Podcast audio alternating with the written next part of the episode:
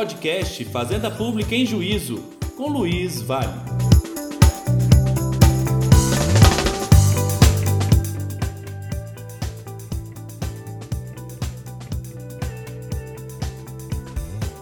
Olá pessoal, tudo bem? Sejam bem-vindos a mais um podcast Fazenda Pública em Juízo. Aqui é o professor Luiz Vale. Hoje eu tenho a honra de receber minha querida amiga, ilustre processualista, Alana Engelman. Acho que falei bem seu nome, né? E a Alana, inclusive, ela é professora de processo civil, é mestranda pela Unicinos, ela é membro do IBDP, da ABEP, enfim. E a Alana tem produzido várias coisas no direito processual civil, tem se tornado cada vez mais uma referência. E eu convidei a Alana para a gente conversar hoje para falar um pouco sobre prerrogativas é, da Fazenda Pública. É um tema que a gente precisa discutir mais, precisa ampliar o debate, verticalizar algumas questões. Alana, muito obrigado por estar aqui conosco hoje. agradeço demais e é uma honra para o podcast receber. Muito obrigada, viu, professor Luiz? A honra é toda minha. A satisfação, então, enorme, porque sempre tive o professor como uma referência dentro do processo, inclusive sempre me instigou a pesquisar mais a respeito, então, de novas tecnologias e direito processual e receber, então, esse convite, né, tão ilustre, me deixou extremamente feliz e lisonjeada. Inclusive, para falar sobre um tema, né, que é tão pertinente, como tu mesmo colocaste, né, que é a questão, então, das prerrogativas da Fazenda Pública. Então, só tenho que te agradecer imensamente pela oportunidade, a todos também que estão uh, nos acompanhando aqui na, nas plataformas. É extremamente assim, ó, honroso e satisfatório estar presente aqui nesse episódio, então, do podcast. Muito obrigada, viu, professor Luiz? Ah, a honra é toda nossa. Muito obrigado. Obrigado pela disponibilidade. A gente sabe que a agenda é extremamente corrida de todo mundo e a gente arrumar um espaço aqui para bater um papo sobre Fazenda Pública e Juízo é sempre motivo de muita felicidade. Ainda mais te receber aqui. Minha amiga, olha só, para a gente começar esse debate, é, vamos situar todo mundo, eu acho que sempre vale é, essa análise, né? falar um pouco sobre o conceito de fazenda pública, o que é, né? qual a sua extensão, seus limites, possibilidades, desenho jurisprudencial também, porque a gente tem algumas questões tratadas no âmbito jurisprudencial sobre a extensão do conceito de fazenda pública, e aí a palavra está contigo, quero te ouvir sobre esse tema. Ah, certo, muito obrigada. Não, é, como tu colocaste, é realmente pertinente a gente sempre trazer essa conceituação sobre fazenda pública, exatamente para entender uh, em quais uh, entidades, quais órgãos que se aplicam essas prerrogativas. Pois quando a gente fala em fazenda pública, geralmente é estendido o, o, entendimento, principalmente dos operadores do direito, a simplesmente a União, aos estados, aos entes federativos. Por outro lado, a gente ainda tem uma gama um pouquinho maior, e é isso que eu quero discutir um pouquinho, então, aqui com vocês, né?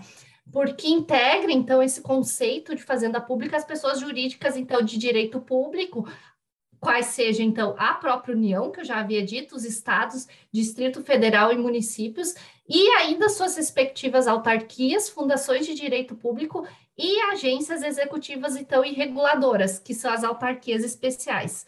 Eu digo isso exatamente porque muitos operadores do direito, quando vão litigar contra a fazenda pública, às vezes se veem numa situação assim de dúvida do que, que se, de qual seria a situação daquele órgão se realmente se aplicariam essas prerrogativas ou não. E assim, uh, o que, que acontece? Eles têm um tratamento diferenciado, esses entes públicos, exatamente porque eles têm então, uma estrutura administrativa complexa. O professor Luiz sabe melhor do que nós aqui, exatamente por uh, advogar da, na PGE, a complexidade que é exatamente quando se tratam de demandas que, envol que envolvem essa estrutura administrativa. E por isso, então, as informações entre essas repartições públicas, a comunicação dos atos, é tudo acaba sendo naturalmente lento, né? E como os atos administrativos eles demandam então força própria, todo esse procedimento ele acaba levando certo tempo para se efetivar. E o advogado público ele acaba tendo que aguardar essa, essas informações então para prover a defesa judicial de forma esclarecedora e eficiente. Já quando a gente advoga, então, e uh, de forma privada, a gente sabe que não tem tantas barreiras e tantas dificuldades para uh, conseguir a documentação pertinente, necessária exatamente para elaborar uma defesa, para ingressar com uma demanda. Então, isso acaba realmente mostrando que, quando se trata da fazenda pública, a gente tem uma disparidade uh, no fornecimento dessas informações. E por isso, então, faz-se necessário fazer esse paralelo entre os princípios da isonomia, que é essa questão que acabei de ressaltar, de que haveria então, essa disparidade entre o público e o privado, exatamente da questão da supremacia, então, do interesse público sobre o privado. E com as prerrogativas processuais, então, da fazenda pública, pode-se, então, concluir que os benefícios processuais da fazenda são prerrogativas e não privilégios, como muitos pensam, né? Quem nunca ouviu um colega dizendo que havia privilégios, então, uh, ah, para a advocacia pública? Mas não se tratam de privilégios, e eu já vou mostrar um pouquinho mais né, à frente para vocês o porquê disso. Em questão, então, do princípio da isonomia, que é previsto no artigo 5 então, da Constituição Federal, consagra, então, que todos são iguais perante a lei, né? Sem distinção de qualquer natureza, estabelecendo aqui, então, também uma igualdade formal ou seja, que né, a, possamos seguir então, a letra fria da lei suprema, que é a Constituição, que não seria, sendo que não seria então possível criar qualquer tipo de diferenciação entre as partes ou indivíduos. E a partir dessa linha então de raciocínio, adentrando dentro do campo então do direito processual, a isonomia ela deve ser entendida sob o aspecto da igualdade material, buscando então promover o equilíbrio processual entre as partes, não podendo então ser analisada somente uh, diante do prisma formal. E seguindo essa conceituação, então, de isonomia processual, criam-se mudanças na interpretação de alguns dispositivos legais, no sentido, então, de que a solução de uma lide, ele deve guardar proximidade com significado de justiça, a gente sabe como é difícil conseguir essa aproximação, mas o quanto mais a gente conseguir, então, dispor uh, da questão, digamos, da paridade de armas entre as partes, maior vai ser respeitado esse princípio da isonomia previsto na Constituição Federal. E por isso é preciso, então, observar que a complexidade dessa estrutura administrativa dos entes públicos ou seja, a partir então desse trânsito de informações entre repartições públicas, a comunicação dos atos, as manifestações administrativas são naturalmente lentas, né, professor Luiz? Tu bem sabe, às vezes, como é difícil não só conseguir documentação, mas conseguir autorização, conseguir todos uh, os artifícios necessários para uma demanda judicial. E por causa disso, então, para elaboração, digamos, de uma defesa do Estado, o, ad, o advogado público ele encaminha pedidos, então, de informações a outros órgãos e repartições, e que naturalmente acaba levando certo tempo para que, que se obtenha uma resposta, né? E assim, então, a Fazenda Pública, ela detém de prerrogativas especiais, isso como forma, então, de proteger o interesse da coletividade frente ao interesse individual, pois não se pode admitir, então, que referidas prerrogativas sejam tratadas como privilégios, uma vez que, se assim fosse, a gente estaria afirmando que os benefícios seriam uma afronta à isonomia, quando não é. O que, que acontece? Para que a gente possa entender, então, que prerrogativa é a mesma coisa que privilégio, eu até vou trazer, então, uma citação da professora da Grinover, que ela diz que privilégio é instituído visando a proteção de interesses pessoais, enquanto que a prerrogativa, então, ela decorre do interesse público. Isso é o que visa a fazenda pública, exatamente a defesa do interesse público. Por isso que não podemos dizer que seria um privilégio, mas sim uma mera prerrogativa. E razão disso, então, não cabe falar que afeição ao formalismo, nem tampouco imaginar uma tolerância com a burocracia pública, mas sim então proteger a sociedade frente aos interesses individuais. Uh, além do fato de que as prerrogativas, então, elas decorrem exatamente do interesse público, ao contrário, então, do uh, ao contrário, então, de privilégios que protegem também, então, direitos individuais, como eu já tinha abordado, então, anteriormente. Mas, então, até ali... Pode falar, professor. Não, perfeito. E é bom te ouvir, né? principalmente nessa distinção, porque ter né, uma advogada privada também com essa visão de que nós temos prerrogativas e não privilégios é muito importante, né? Como você bem explicitou. Na verdade, quando nós falamos em prerrogativas, nós estamos falando de situações que estão devidamente justificadas, né? Por exemplo, dentro desse, dessa estrutura burocrática né, segmentada muitas vezes, com vários entraves, como se falou, para obtenção de informações, de elementos que são necessários e imprescindíveis para a nossa atuação em juízo. E, de fato, no nosso dia a dia, a gente percebe essa dificuldade, né? Quando nós enviamos o ofício, pedimos informações para obter, é, inclusive, documentos e elementos importantes para a defesa em juízo, por exemplo, do Estado, nós temos é, uma, algumas barreiras que o advogado privado não tem. Então, é, de fato, né, toda essa estrutura ou esse microsistema de prerrogativas ele é um microsistema próprio justificado, ele é um microsistema respaldado, ele tem por objetivo, de fato, né, guarnecer e tutelar o interesse público, tutelar o interesse da coletividade e possibilitar que o Estado é, possa atuar né, em respaldo à isonomia substancial. Né? Nós estamos falando aqui de privilégios, porque privilégios seriam benefícios injustificados. A gente tem né, nessas circunstâncias de atuação da fazenda pública, né, um, alguns benefícios que são devidamente justificados, inclusive constitucionalmente, por conta da atuação e da defesa no interesse do Estado. Então, você bem destacou, é, isso é fundamental, pensar dessa forma também.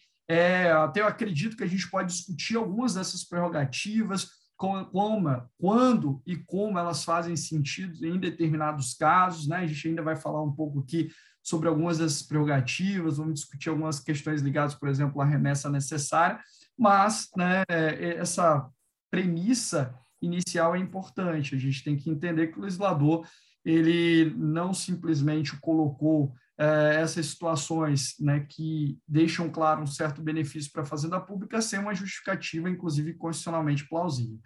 E aí se falou, inclusive também destacou o conceito de fazenda pública, falou da União, estados, municípios, Distrito Federal, autarquias, fundações, né, falou das agências executivas reguladoras, autarquias em regime especial, mas dentro desse conceito de fazenda pública, e até te questiono aqui, será que a gente poderia, em alguma medida, né, abranger talvez as estatais, regime jurídico das estatais, ele pode ser também aí entronizado dentro desse conceito de fazenda pública ou não? A gente não pode estender, por exemplo, as prerrogativas fazendárias às estatais.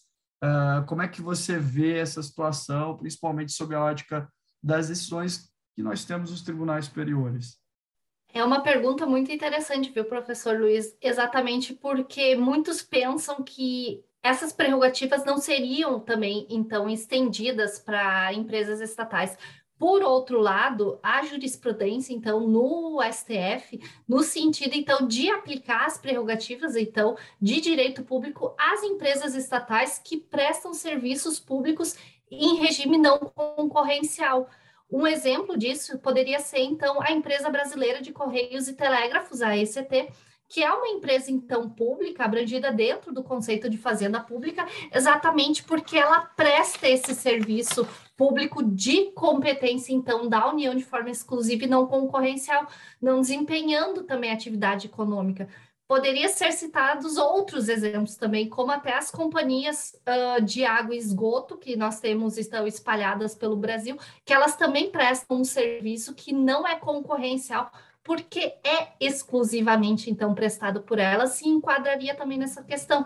Então, nós já temos sim uh, entendimento do STF no sentido então de estender essas prerrogativas então da fazenda pública para as empresas uh, estatais. É, e a gente tem visto, inclusive, muitas das decisões do Supremo relacionadas a questões ligadas à impenhorabilidade de determinados bens, né? Uh, principalmente quando nós temos aí, como você bem destacou, uh, estatais que prestam ali serviços públicos substanciais e que não poderiam ter ali é, um regime de penhorabilidade comum ou regime executivo comum é, dentro desses casos. Mas vamos avançando aqui para a gente falar sobre, destacar algumas das prerrogativas, inclusive da Fazenda Pública, no Código de Processo Civil, na legislação esparsa, enfim. E aí eu já passo a bola para você, para você falar sobre uma das prerrogativas da Fazenda Pública que são mais é, debatidas aí, que é a prerrogativa do prazo em dobro para falar nos autos, no artigo 183 é, do CPC. Queria que você dentro dessa prerrogativa específica do prazo em dobro, se pudesse, falasse também das exceções, das situações nas quais esse prazo em dobro não se aplica, enfim, e aí fica com você agora a missão de detalhar isso para o nosso público. Certo. Então, eu acho que a prerrogativa mais discutida e a mais conhecida é a prerrogativa do prazo em dobro, né? Como o professor já abordou, então a Fazenda ela gozará então das prerrogativas dos prazos diferenciados sempre que atue em juízo, né? Seja como parte assistente ou interveniente, inclusive então em sede de ação monitória.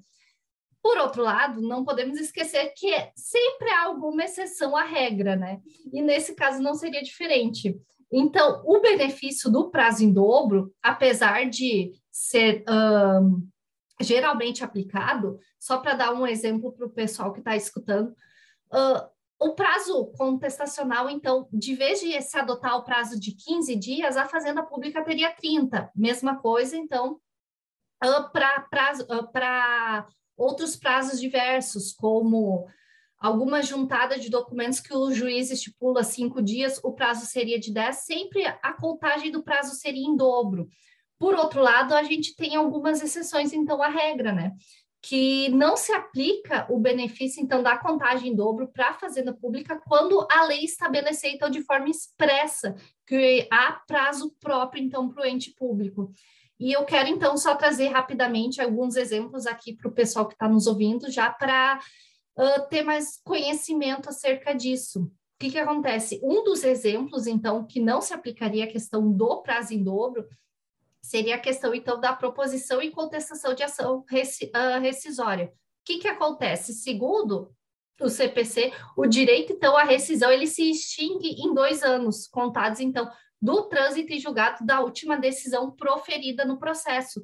E esse prazo, então, é o mesmo que é válido também para a Fazenda Pública. E para contestar, o CPC, então, dispõe que o relator ele ordenará a citação do réu, designando-lhe prazo nunca inferior a 15 dias, nem superior a 30. Então, vai ser o prazo que vai ser determinado ali no mandato, não, não, não sendo, então, o prazo em dobro para esses casos para a Fazenda Pública. Por outro lado, da ação rescisória, depois de que uh, houve a apresentação, então, da contestação, o processo ele segue o procedimento comum e aplica-se então o prazo em dobro para as demais manifestações processuais, tá? Outro caso uh, que a gente tem, então, o, uma exceção a essa aplicação do prazo em dobro é a questão da impugnação à execução, que a Fazenda Pública, então, quando houver a, quando houver, então, a intimação da Fazenda Pública, ela vai ser intimada para, no prazo de 30 dias, então, dos próprios autos impugnar a execução. E pode-se atentar, então, o fato de que a Fazenda pode deixar de embargar também, o que é uma novidade do código atual, em detrimento ao nosso código anterior. Outra questão que nós temos, então, de que é uma exceção, é o prazo para contestar a ação popular, que, segundo, então, o artigo uh, 7 inciso uh, quarto da Lei da Ação Popular, o prazo, então, para contestar é de 20 dias, prorrogáveis por mais 20, a requerimento, então, do interessado, se particularmente difícil a produção da prova documental. E a Lei um, 9.899, no artigo 2 determina, então, que a utilização de sistemas de tra transmissão de dados e imagens não prejudica o cumprimento, então, dos prazos. E, inclusive, quando a gente, agora com uh, a implementação do sistema eletrônico até acaba caindo um pouco por terra, digamos assim, esse artigo, porque as partes já não têm mais tantos obstáculos como havia, então, para enviar essa documentação. E o STJ, então, inclusive pacificou a matéria, então, afirmando a impossibilidade, então, de contagem diferenciada em favor da, da fazenda pública quando se trata, então, desses casos. Outra exceção que a gente tem, então, são prazos e ações de controle concentrado, então, de constitucionalidade, que já foi definido em ADI, da ADI, então, 5.814, que as prerrogativas processuais dos entes públicos, tal como o prazo recursal em dobro, intimação pessoal, não se aplicam, então, aos processos em sede de controle abstrato de constitucionalidade.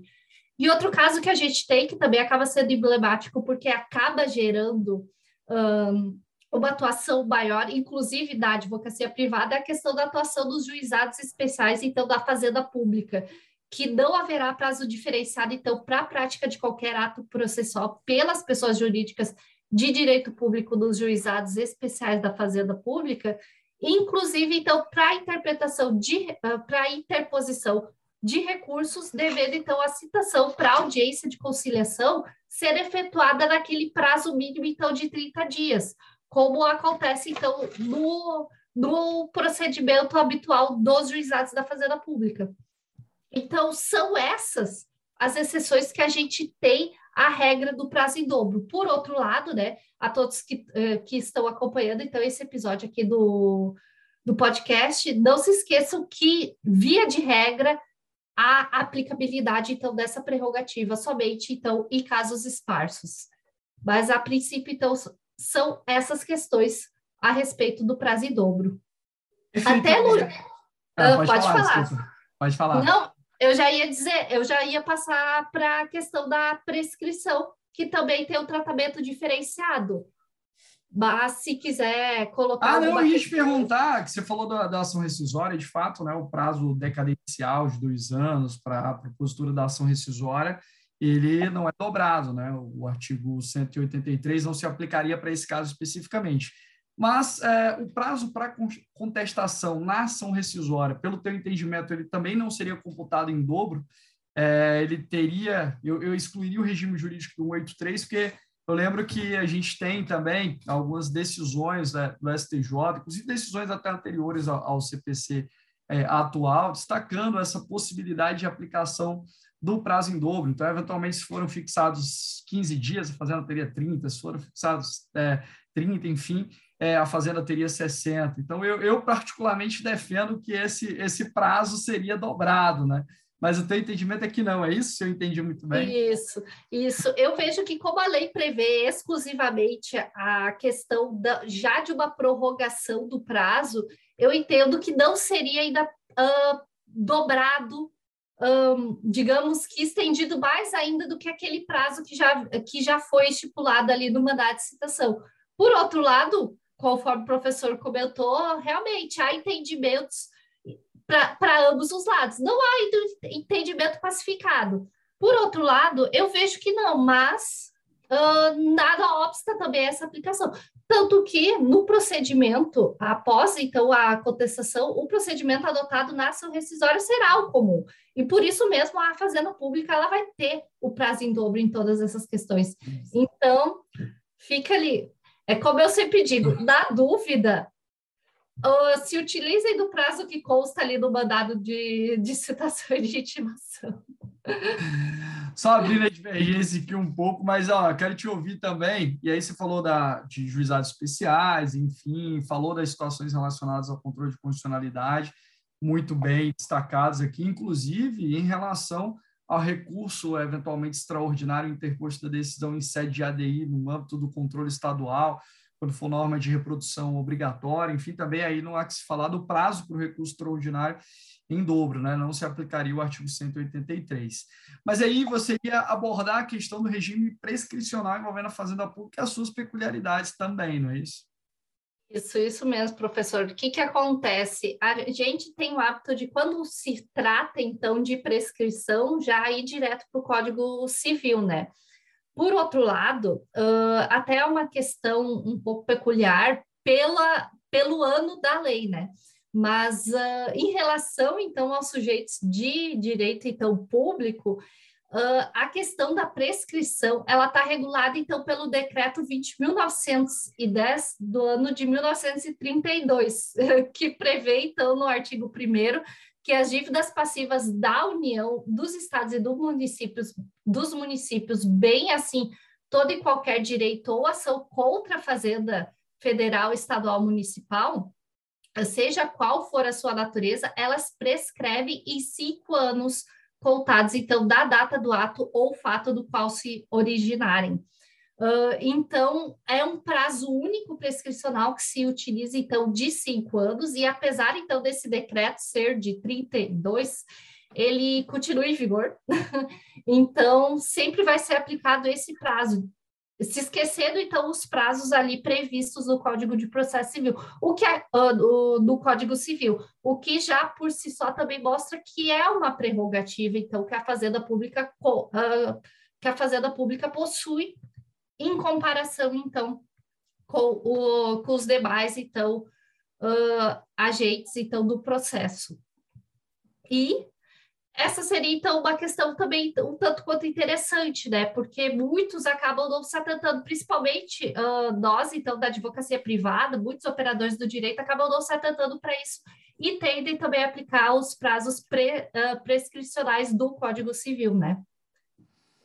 Perfeito, minha amiga. Esse regime jurídico prescricional, ele gera uma série de controvérsias que a gente precisaria aqui, talvez, de um outro podcast para discutir, inclusive algumas súmulas do STF e do STJ. Ah, mas vamos avançando, eu queria que você falasse sobre, e aí, para a gente discutir uma outra prerrogativa fazendária, antes de passar para a prerrogativa fazendária da intimação pessoal, eu queria te perguntar uma coisa, eu até conversei sobre isso aqui com o professor Daniel Neves, a gente gravou o um podcast e a gente falou um pouco sobre prerrogativas da Fazenda, e surgiu uma questão interessante. É, será que a fazenda pública teria prazo em dobro para sustentação oral?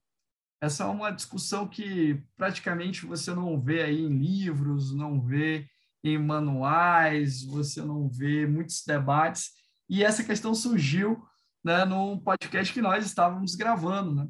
o debate sobre a possibilidade de aplicação de prazo em dobro para sustentações orais para a fazenda. O que, que você acha? Você acha que é possível aplicar o prazo em dobro, ou seriam só para as manifestações fazendárias, né, como, por exemplo, apresentação de contestação, recurso, contra-razões, e a sustentação oral não estaria inserida nesse âmbito? Uma pergunta muito interessante, Luiz. Realmente, não é um debate que a gente costuma ver por aí.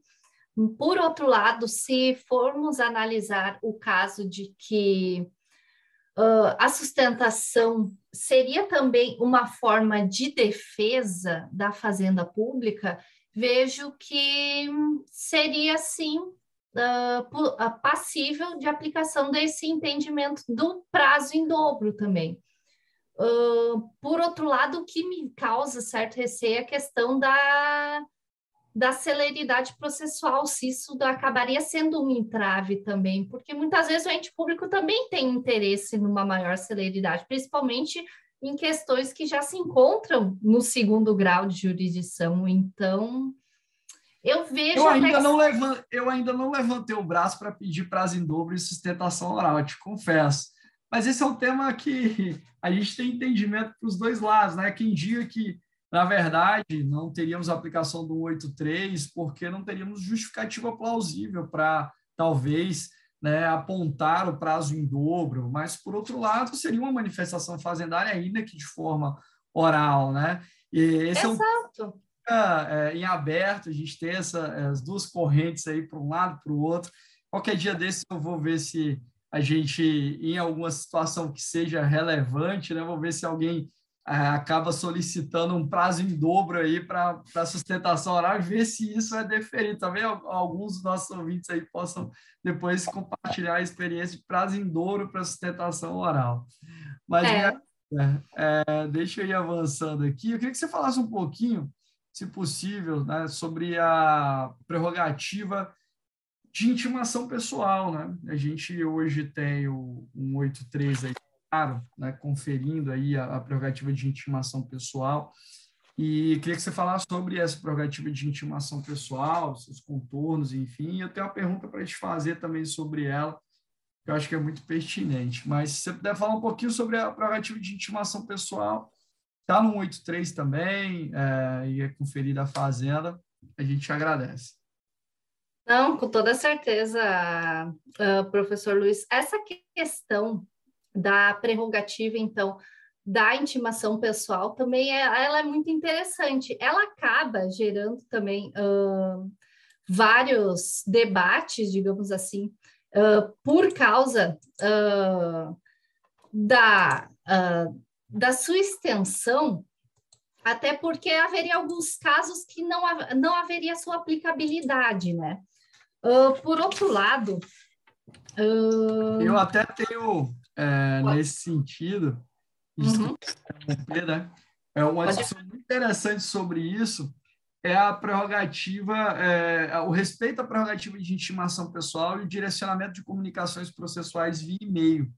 Né? Eu, particularmente, defendo que comunicação processual via e-mail é, não traduziria as exigências da intimação pessoal para a fazenda pública, principalmente porque a, na intimação via e-mail ou também via DJE, que não seriam consideradas, a meu ver, intimação é, pessoal, principalmente na intimação via e-mail, você acaba não tendo todos, uh, todos os aspectos observados da Lei 1419, que é a Lei do Processo Eletrônico. Por exemplo, você não tem é, informação, disponibilização integral dos autos, muitas vezes você não tem confirmação de envio, de recebimento. Então, a, a gente tem defendido isso né, claramente tem sido acolhido, que não seria possível você considerar a intimação via e-mail como uma intimação pessoal, né? Uma intimação pessoal. É, eu até uh, falando contigo a respeito desse assunto e analisando o caso de que a intimação, então, uh, do procurador da Fazenda Pública tem que se dar, então, de forma uh, pessoal, a gente presume a necessidade, então, de que haja, um, digamos, a juntada de um aviso de recebimento, né? Se for uma intimação pelo correio, a gente tem, então, a cartinha ali com o aviso devidamente assinado, que a gente tem condições de juntar no processo. Agora, falando da questão de e-mail, eu te pergunto, professor, como é que a gente né, iria comprovar essa juntada, então, nos autos? Uma mera uh, juntada ali de confirmação de leitura de e-mail não me, não me parece suficiente para comprovar, porque bem sabemos que qualquer um pode acessar o nosso e-mail atualmente, principalmente no órgão público, que daqui a pouco algum outro servidor acaba tendo acesso. Então, como a gente faria essa intimação ser válida por e-mail? Eu realmente. É, eu, é, eu, até ter anunciado do FNPP, que é o Fórum Nacional do Poder Público, defendendo que não seria o caso é, de respeito à prerrogativa de intimação pessoal quando ela é dirigida via, via e-mail. Mas, minha amiga, fala sobre a remessa necessária, né? Eu acho que remessa necessária é um tema importante. Tem muita gente que diz que o Instituto é anacrônico, não faria mais sentido existir. É, como é que você vislumbra a remessa necessária aí nesse contexto? Uh, eu não concordo com as pessoas que acham que não é mais necessária. Inclusive, uh, eu sei que o professor pode falar da sua necessidade tão melhor do que eu, que acaba. Estou gostando que você está bem fazendária, bem fazendária, estou gostando. Vou ser sincera contigo. Se tem uma uh, carreira pública que eu admiro, é de procurador. Então, ah, é então, eu acho assim, se fosse para minha para eu entrar então nesse ramo de da de alguma carreira uh, jurídica, alguma coisa, seria realmente alguma procuradoria. Eu admiro uh, extremamente a atuação então das procuradorias estaduais. Por isso que eu acabo falando tão de forma um, eloquente, mas uh, mais assim empolgada, digamos, porque realmente é algo que, que eu tenho muito apreço.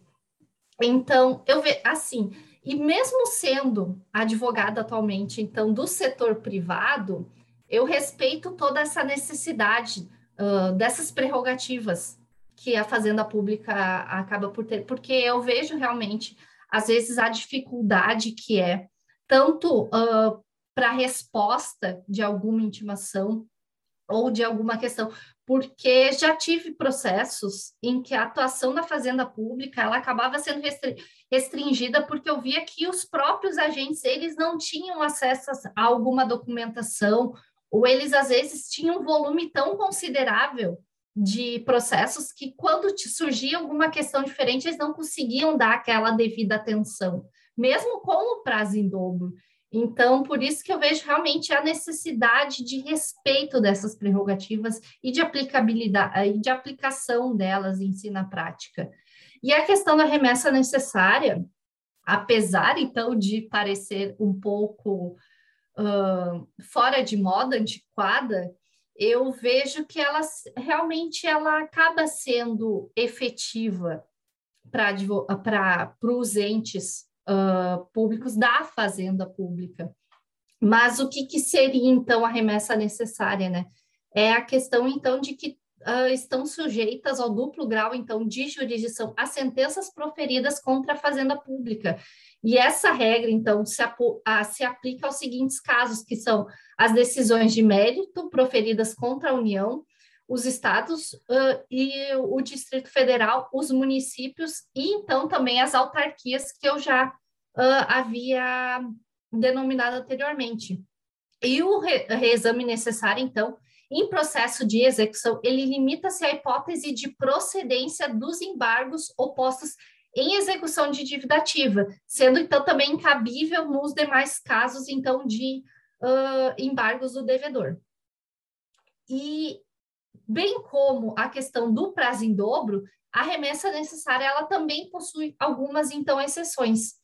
Uh, o artigo, então, 496, o parágrafo terceiro do CPC, ele até elenca ali algumas situações, então, que não haverá esse caso, essa situação, então, de remessa necessária, que quando então a condenação ou proveito econômico com valor certo e líquido for inferior a mil salários mínimos para a União, autarquias e fundações federais, 500 salários mínimos para os estados, autarquias e fundações estaduais, e capital de município, então autarquias e fundações municipais, 100 salários mínimos para todos os demais municípios, bem como o parágrafo então seguinte até traz que também então não vai ser caso de remessa necessária nas sentenças então fundadas em súmula de, de tribunal superior, acórdão do STJ ou do STF em julgamento de recurso repetitivo, entendimento firmado em incidente de resolução de demandas repetitivas ou de assunção de competência, entendimento coincidente, então, com orientação vinculante firmada no âmbito administrativo do próprio ente público, então, consolidada em manifestação, parecer ou súmula administrativa. Por outro lado, então, não é uma exceção a remessa necessária, então, a decisão que é fundada em entendimento co coincidente, então, com a orientação emanada do respectivo tribunal com competência uh, recursal. Então, a gente percebe uh, a questão de que a remessa necessária ela respeita muito a questão econômica também que vai uh, que a fazenda pública então está uh, tá se envolvendo. Quando for casos então de que envolverem certos valores, não haverá essa necessidade então de remessa necessária, bem como então quando já uh, houver entendimento firmado também pelos tribunais naquele sentido. Por outro lado, como geralmente uh, o, a fazenda pública, ela a gente bem sabe que ela trabalha geralmente com valores astronômicos, a gente vê então que realmente se faz necessário esse reexame exatamente para que não incorra em erro no julgamento. Então, isso já pelo menos digamos que poupa um trabalho de já interpor um recurso, digamos assim, uh, se realmente a decisão ela ainda é passível de alguma revisão. Eu vejo por esse lado a, a, a, o, a necessidade desse, desse reexame necessário. Eu não sei o que, que uh, o professor acha também disso. Claro, uma conversa entre amigos. Mas é isso, na verdade, o, é, o que acontece, né? A remessa necessária ela ainda se faz imprescindível, principalmente nas situações nas quais nós temos, por exemplo, municípios sem uma estrutura consolidada de advocacia pública, né? E por essa razão, talvez o Instituto ainda tenha se mantido dentro do Código de Processo Civil atual, é, em razão né, em decorrência dessa não estruturação, porque principalmente no âmbito federal, né, nós temos a Advocacia Geral da União, no âmbito dos estados, as procuradorias dos estados hoje estão mais estruturadas, mas praticamente é, no âmbito municipais, no âmbito dos municípios, a gente ainda tem algumas dificuldades, inclusive de estruturação, de aparelhamento da advocacia pública, que faz imprescindível ainda a exigência de remessa necessária. Mas a gente percebe que o legislador ele ampliou muito as hipóteses de dispensa da remessa, que praticamente ela acaba não acontecendo, né, só em situações excepcionais, de fato, e eu também reputo uma das mudanças interessantíssimas do, que foram implementadas pelo Código atual, no 496, parágrafo 4 que é o que você mencionou, exatamente a dispensa da remessa quando a decisão judicial estiver em compasso com o pronunciamento é, emitido no âmbito administrativo, ou seja, se a decisão judicial estiver compassada com precedente administrativo, haverá dispensa da remessa. É, isso por uma questão de congruência e principalmente para evitar aí, é, eventuais comportamentos contraditórios. E daí, desse dispositivo, inclusive, a gente retira né, a necessidade de nós aprofundarmos os debates sobre a teoria dos precedentes administrativos, que é algo que ainda carece de uma maior e melhor análise. Mas, de fato, a remessa é um instituto interessante, a gente teria muitos pontos também é, para discutir sobre remessa, seria ou não viável né, o estabelecimento da remessa nas situações em que a estabilização da tutela provisória de urgência antecipada antecedente contra a fazenda, né, eu, particularmente, defendo que, nesse caso, nós não teríamos remessa, porque a remessa é como regra, inclusive, com bem firma o STJ, ela ocorre de decisões de mérito, não de decisões terminativas, né? E outras questões, mas é, eu já estou tomando muito tempo da professora Alana e já estou ficando constrangido aqui, mas o bate-papo é sensacional. É, a gente nem vê o tempo passar, né? Por isso que a gente acaba aqui é, avançando. Mas eu queria te ouvir em relação a duas, duas questões, principalmente é, a revelia envolvendo a fazenda pública e também que você falasse um pouco sobre as peculiaridades da execução uh, envolvendo os entes fazendários também, que aí a gente pode falar também de, em prerrogativas, o regime executivo especial, né, precatórios, artigo 100 da Constituição, enfim. Certo. Não, até para não tomar então também muito tempo, a questão ali da revelia, da confissão, acho um tema extremamente interessante, né? Porque há controvérsias tanto na doutrina quanto na prática. Por outro lado, não podemos se esquecer daquilo que eu já havia falado no início. Quando a gente fala de ente público, de fazenda pública, nós estamos falando então de uh, direitos coletivos, estamos fa falando então de uma proteção, então, do indivíduo. Estamos falando muitas vezes também de direitos indisponíveis, né? Então, o que, que acontece? Os efeitos da revelia e da confissão, os efeitos principalmente materiais da confissão e da revelia seriam aplicados uh, junto, então, à Fazenda Pública. Por outro lado, o STJ ele já decidiu que, tendo em vista, então, que a Fazenda Pública lida com, esse, com esses direitos indisponíveis, uh, não se aplicam, então, esses efeitos materiais da revelia ou da confissão. Entretanto, os efeitos, então, materiais se aplicam contra a Fazenda Pública somente quando a relação é de direito privado. E dessa mesma ideia, também se de decorre outra prerrogativa, que a Fazenda Pública não se sujeita ao ônus, então, da impugnação específica dos fatos uma vez que ah, o interesse público envolvido, então, nas matérias discutidas pela Fazenda Pública, a ela, então, não se aplica a pena, então, de confissão quanto aos fatos não impugnados, cabe, então, ao autor, né, o ônus de provar os fatos por ele alegados, ainda que não impugnados especificadamente, então, pela defesa apresentada pelo ente público. Isso é extremamente importante, principalmente quando a gente está diante, então, de dessa uh, aplicação, então, do interesse coletivo, do direito indisponível, que muitas vezes, né, acaba sendo de regra o que acaba acontecendo pela fazenda pública. Então, realmente, eu vejo que esse entendimento do STJ, ele, é, ele realmente é, é coerente, então, com a atuação da fazenda. Então, realmente uh, vejo que a aplicabilidade está extremamente correta, então, de, de suspender, então, e não aplicar os efeitos materiais da revelia e da confissão quando se trata, então, uh, da fazenda pública. Hum. E você quer fechar falando um pouquinho de execução contra a fazenda? Eu acho que você talvez vai abordar aí um ponto ou outro uh, sobre o regime executivo especial, que aí também é tema para dois podcasts, né? Falar sobre execução contra a fazenda pública, levando em consideração a modificação do regime jurídico precatório, emenda constitucional 113, 114, enfim. É, Daria uma... para fazer mais um. Mas, é, não, então falando um pouquinho da execução contra a fazenda pública, quando se tem então um crédito em um processo de execução contra devedor, então solvente, o credor busca como então meio de execução expropriar, expropriar bens, né, para satisfação desse crédito.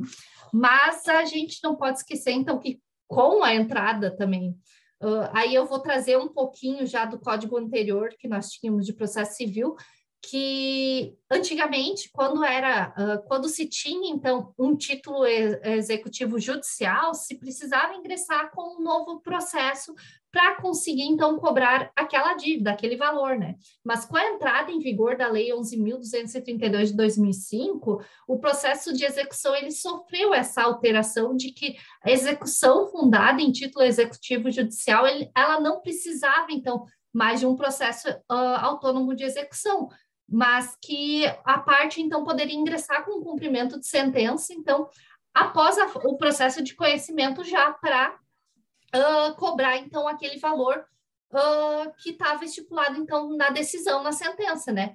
Por outro lado, em relação à fazenda pública, quando existir, então, uma decisão final em um processo, para se buscar, então, esse crédito, a execução de pecúnia, ela será necessariamente ainda uh, cobrado, então, em um processo autônomo, tendo, então, por base essa questão de que o pagamento ele é feito por meio de precatórios, né?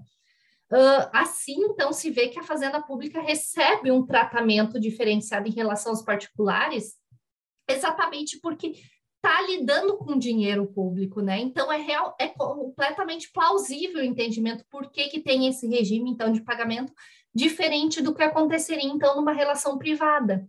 E a fazenda pública, então, para pagar os seus débitos, faz por meio, então, de dois sistemas, que são os precatórios e as requisições de pequeno valor. Sobre os precatórios, então, é importante dizer que o, esse formato, a partir então do momento em que o particular tem um crédito a receber, em decorrência então de uma decisão judicial transitada e julgado, a partir desse instante, então, é formado o precatório para satisfação do crédito, que é uh, conforme, então, disposto no artigo 100 da Constituição Federal, né? Que os pagamentos devidos pelas fazendas públicas federal, estadual, distrital e municipal, em virtude de sentença judiciária, farão, far, far-se-ão exclusivamente, então, na ordem cronológica de apresentação dos precatórios e a conta, então, dos créditos respectivos, proibida a designação de casos ou de pessoa, então, nas dotações orçamentárias e nos créditos adicionais, então, abertos para esse fim. Mas é também interessante ressaltar que é, então, no parágrafo segundo uh, do artigo, então, citado, ele prevê que os primeiros a receberem, então, os créditos em forma de precatório serão créditos de natureza alimentícia de idosos e dos portadores de doença grave, sendo que em seguida seriam os créditos alimentares de outras pessoas que não essas e os créditos, então, or, uh, ordinários. Por outro lado, ainda, uh, outro modo, então, de recebimento e satisfação do crédito contra a fazenda pública seria a requisição de pequeno valor, que, para fins, então, de pagamento desse sistema, a gente precisa saber o que seria, então, um pequeno valor, né?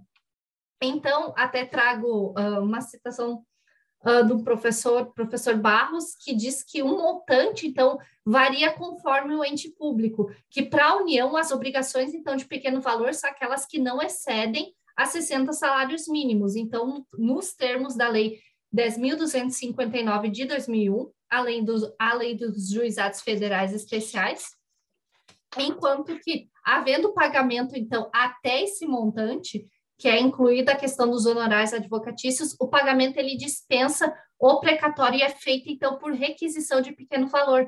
E já no âmbito então dos estados, Distrito Federal e municípios, o valor ele é fixado em lei própria, tendo como patamar então mínimo o valor do maior benefício, então, do regime geral da Previdência Social. E assim, então, é importante a gente entender isso exatamente para diferenciar quando se está falando de uma requisição de pequeno valor e quando a gente está falando, então, realmente de um precatório. E então, assim, quando uma condenação ultrapassa esses valores mencionados, ele deve ser feito, então, por meio de precatório, que acaba se tornando, então, e mostrando que é um sistema diferenciado em relação aos particulares e acaba também sendo mais uma prerrogativa, então, atribuída à Fazenda Pública. O que também acaba uh, se mostrando ser extremamente necessário, exatamente porque quando uh, uh, falamos em cumprimento de uma condenação, nós não estamos falando, então, de um dinheiro pri, uh, privado, nós estamos falando exatamente do dinheiro público, que acaba ter, que teria uma destinação exclusiva para o funcionamento da, do ente, do, do Estado, do município ou da federação, e que acaba sendo retirada exatamente para pagamento dessa condenação. Então, isso acaba realmente mostrando a legitimidade dessa, uh, desse, dessa adoção desse regime de precatórios para pagamento.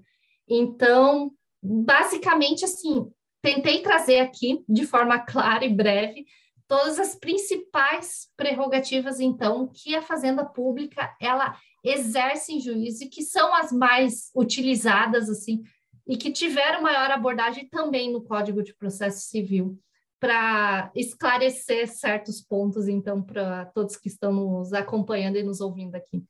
Perfeito, minha amiga. Foi uma honra te receber, foi um prazer te ouvir. Tivemos uma grande aula aqui, né, discutindo várias das prerrogativas fazendárias.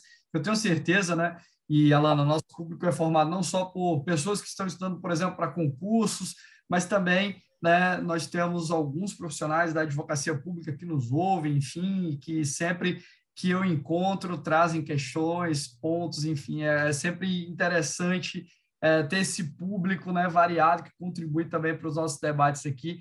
Quero te agradecer muito pela disponibilidade, o tempo voou aqui, porque a gente estava é, te ouvindo com atenção e porque o bate-papo foi extremamente fluido e desejar né, a todos a, que nos, nos ouvem, né, que estão aqui no nosso podcast, é um excelente, é, uma excelente semana, um excelente dia. Não sei que horas vocês estão nos ouvindo, mas é, eu espero que estejam sendo produtivos, porque hoje podcast, né? Você está na academia, está em outro lugar, enfim, a gente já está quase batendo a marca dos 40 mil downloads. Eu agradeço a todos vocês. Passo a palavra para minha amiga Alana mais uma vez é, destacando que estou honrado de recebê-la aqui. Foi uma, um prazer enorme conversar contigo.